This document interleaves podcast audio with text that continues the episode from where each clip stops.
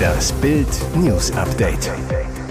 Es ist Dienstag, der 9. Januar und das sind die Bild meldungen Schon in den nächsten Tagen Kaiser wird im engsten Kreis beigesetzt. Mehrere Schwerverletzte, Vater und Kinder stürzen sieben Meter in Gondel ab. Gabriel Attal ist erst 34 Jahre alt. Frankreich kriegt jüngsten Regierungschef aller Zeiten. Als Fußballer, Trainer und WM-Macher glänzte Franz Beckenbauer auf der großen Bühne. Doch sein Abschied wird sehr privat sein. Nach Bildinformationen wird der Kaiser im engsten Familien- und Freundeskreis beigesetzt werden. Die Bestattung soll bereits in den kommenden Tagen stattfinden. Wo er seine letzte Ruhe findet, ist bisher nicht bekannt. Möglicherweise auf dem Friedhof am Perlacher Forst in München. Neben seinem geliebten Sohn Stefan, der 2015 im Alter von 46 Jahren an einem Hirntumor gestorben war. Vater und Sohn waren sehr eng. Als Franz Beckenbauer seinen Sohn zu Grabe tragen musste, sagte er in einem Interview, ich weiß nicht, ob man das je verarbeiten kann. Der Verlust wird mir bis zum Ende nachgehen. Weiße Pisten, überwältigendes Alpenpanorama. Das Skigebiet Hochötz im Ötztal gilt als Familienparadies für Wintersportferien. Jetzt kam es in dem Gebiet zu einem dramatischen Rettungseinsatz. Hubschrauber stiegen auf, Krankenwagen standen bereit. Schockierendes Gondelunglück im Ort Ötz in Österreich. Am Vormittag waren vier Personen in der Kabine der Acher-Kugelbahn unterwegs, die rund drei Kilometer bis zur Bergstation führt. Plötzlich soll ein Baum auf das Tragseil der Gondelbahn gestürzt sein, berichtete die Tiroler Tageszeitung. Die Gondel stürzte laut ORF sieben Meter ab. Alle Insassen wurden schwer verletzt. Eine Person soll in einem kritischen Zustand sein. Bei den Verletzten soll es sich um einen Vater, dessen Sohn und Tochter sowie einen Onkel handeln. Es dürfte also eine Familie sein. Wo sie herkommen, wissen wir bislang nicht, sagt der stellvertretende Bezirkspolizeikommandant Michael Heid zum ORF. Laut der Kronenzeitung soll die Familie aus Dänemark stammen. Ein Sprecher der Skiregion Hochötz zu Bild. Der Vorfall geschah zwischen Stütze 8 und 9. Dort ist die Gondel abgestürzt. Ein technischer Defekt wird nach derzeitigem Stand ausgeschlossen, berichten österreichische Medien. Frankreich bekommt den jüngsten Premierminister seiner Geschichte. Der erst 34 Jahre alte Gabriel Attal, bislang Bildungsminister, ist zum Regierungschef ernannt worden. Das teilte der Élysée-Palast am Dienstag mit. Attal ist zugleich der erste offen homosexuelle Regierungschef seines Landes. Es wird damit gerechnet, dass er in Kürze das Kabinett neu zusammenstellt. Elisabeth Born war am Montag als Premierministerin zurückgetreten. Borns Amtszeit war von der ungeliebten Rentenreform und dem heftig umstrittenen Einwanderungsgesetz geprägt. Die Opposition warf ihr den häufigen Einsatz eines Verfassungsartikels vor, der ausführliche parlamentarische Debatten vermied. Nach dem Abschied von der diskreten, aber effizienten Regierungschefin holt Präsident Macron sich nun einen aufstrebenden und beliebten jungen Politiker an seine Seite. Als Bildungsminister hatte Attal sich unter anderem für ein Verbot langer, bei manchen muslimischen Mädchen beliebter Gewänder und für das Testen von Schuluniformen eingesetzt. Innenminister Gérald Darmanin und Wirtschaftsminister Bruno Le Maire, zwei Schwergewichte der Regierung und mögliche Präsidentschaftskandidaten, ließen mitteilen, dass sie Macrons Entscheidung in jedem Fall akzeptieren. Le Maire dürfte es dennoch schwerfallen, den früher ihm untergeordneten Haushaltsminister in der Rolle des Regierungschefs zu sehen. Erklärung seiner Sprecherin, Berliner Senat ändert Regeln für Wegners Liebe. Berlins regierender Bürgermeister Kai Wegner und seine Schulsenatorin Katharina Günther Wünsch, sie sind ein Paar. Und das hat erste Konsequenzen im Berliner Senat. Tagelang hatte Wegner zu dem Liebesgerücht geschwiegen. Am Freitag hatte Berlins regierender Bürgermeister die Beziehung zu seiner Senatorin schließlich bestätigt. Sein Rechtsanwalt Christian Scherz teilte mit, Wegner und Günter Wünsch hätten im Herbst 2023 entschieden, eine Beziehung einzugehen. Eine Liebe, die Folgen hat. Wie Dienstag mitgeteilt wurde, ändert der Berliner Senat nun die Geschäftsordnung. Um eventuellen Interessenkonflikten vorzugreifen, habe Bürgermeister Wegner dem Senat einen entsprechenden Vorschlag gemacht. Wegners Sprecherin dazu, im Fall von Konflikten zwischen der Bildungsverwaltung und einer anderen Fachverwaltung wird es Stefan Evers übertragen, erklärte Wegners Sprecherin Christine Richter. Evers ist Berlins Finanzsenator. Im Fall von Konflikten zwischen der Bildungsverwaltung und der Finanzverwaltung soll wiederum Wirtschaftssenatorin Franziska Giffey übernehmen. Der Senat hätte diesem Vorschlag zugestimmt. Die neue Geschäftsordnung soll ab sofort gelten. Formal festgehalten ist sie allerdings noch nicht. Das werde aber zeitnah geschehen. Sprecherin Richter weiter.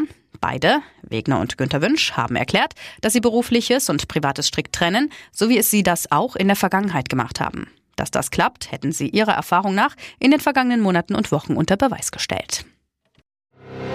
Forscher haben eine völlig neue Klasse von Antibiotika gefunden. Sie können selbst Bakterien abtöten, die gegen die meisten gängigen Medikamente resistent sind. Das Mittel hat in Laborexperimenten schon eine hohe Wirksamkeit erzielt. Ein systematisches Screening von fast 45.000 Substanzen hat zur Entdeckung eines Antibiotikums geführt, das schreiben Forscher im Fachmagazin Nature. Herausragend, das Antibiotikum ist auch gegen das Carbapenem-resistente Acinetobacter baumani, kurz CRAB, wirksam. Und wenn es sich in klinischen Studien verträglich zeigt, würde es zum ersten neuen Antibiotikum seit 50 Jahren gegen den Problemkeim werden. Der gehört laut WHO zu den zwölf multiresistenten Erregern, für die dringend neue Wirkstoffe benötigt werden. Die CRAB infizieren zwar selten gesunde Menschen, aber für Patienten mit einem schwachen Immunsystem oder schweren Erkrankungen ist das Bakterium eine ernsthafte Gefahr. Denn auf Intensivstationen komme es immer wieder zu Lungenentzündungen bei Beatmungen und Infektionen, so das Ärzteblatt. Deren Bekämpfung werde häufig durch eine Resistenz erschwert. Denn gegen Crab sind die meisten konventionellen Antibiotika wirklos. Ihr hört das Bild News Update mit weiteren Meldungen des Tages. Umfrageüberraschung, zwei Ampelpolitiker plötzlich beliebt wie nie. Gleich zwei Überraschungen beim Politiker-Ranking der wichtigsten Akteure. Die FDP-Spitzenkandidatin für die Europawahl Marie-Agnes Strack-Zimmermann verbessert sich von Platz 8 auf Platz 4 und Bundeslandwirtschaftsminister Cem Özdemir, Grüne, verbessert sich von Platz 9 auf Platz 5, zeigen, dass trotz des Umfragetiefs der Ampel, zusammen 33 Prozent, noch Popularitätsschübe möglich sind. Beide sind jetzt mit Abstand die beliebtesten Vertreter ihrer Parteien. Verteidigungsexpertin Strack-Zimmermann gilt als Frau glasklarer Worte. Sie wirft der Bundesregierung unermüdlich vor, bei der militärischen Unterstützung der Ukraine zu zögerlich zu agieren. Zuletzt stichelte die FDP-Frau gegen Außenministerin Annalena Baerbock. Wer Eurofighter nach Saudi-Arabien exportiert, der muss auch umgehend den Taurus an die Ukraine liefern. Grünen Urgestein Özdemir stand zuletzt nicht nur bei der Rücknahme eines Großteils der Kürzungen von Agrarsubventionen im Mittelpunkt, er nahm auch in Bezug auf die Fairblockade, durch die Wirtschaftsminister Robert Habeck an der Rückkehr aus dem Urlaub gehindert wurde, kein Blatt vor den Mund, fiel durch Angriffslust gegen die schärfsten Ampelgegner auf. Die haben feuchte Träume von Umstürzen und das wird's nicht geben. Die beiden Ampelpolitiker überholen damit Parteigründerin Sarah Wagenknecht von Platz 5 auf Platz 6, CDU-Chef Friedrich Merz von Platz 4 auf Platz 7 und SPD-Chef Lars Klingbeil von Platz 6 auf Platz 9. Auf dem Treppchen der beliebtesten Politiker gab es erneut keine Bewegung. Bundesverteidigungsminister Boris Pistorius Platz 1 führt, danach kommt der bayerische Ministerpräsident Markus Söder und der nordrhein-westfälische Ministerpräsident Hendrik Wüst auf Platz 3. Neue Details aus dem Heilgesetz. Stütze länger weg für Dauerfaulenzer. Faulen Stützebeziehern geht es bald ans Geld und zwar weit über die bisher bekannten zwei Monate hinaus. Die Bundesregierung will den Faulen das Bürgergeld für bis zu zwei Monate streichen, wenn sie zumutbare Jobs ablehnen. Arbeitsminister Hubertus Heil erwartet, dass mindestens 150.000 Stützeempfänger betroffen sein werden. Und wie geht es nach den zwei Monaten weiter? Kann einem Arbeitsunwilligen dann erneut das Bürgergeld gestrichen werden? Offenbar ja, nämlich dann, wenn der Stützebezieher weitere Jobangebote ablehnt. Für eine erneute Minderung bedarf es eines neuen Arbeitgeberangebotes, so eine Heilsprecherin auf Bildanfrage.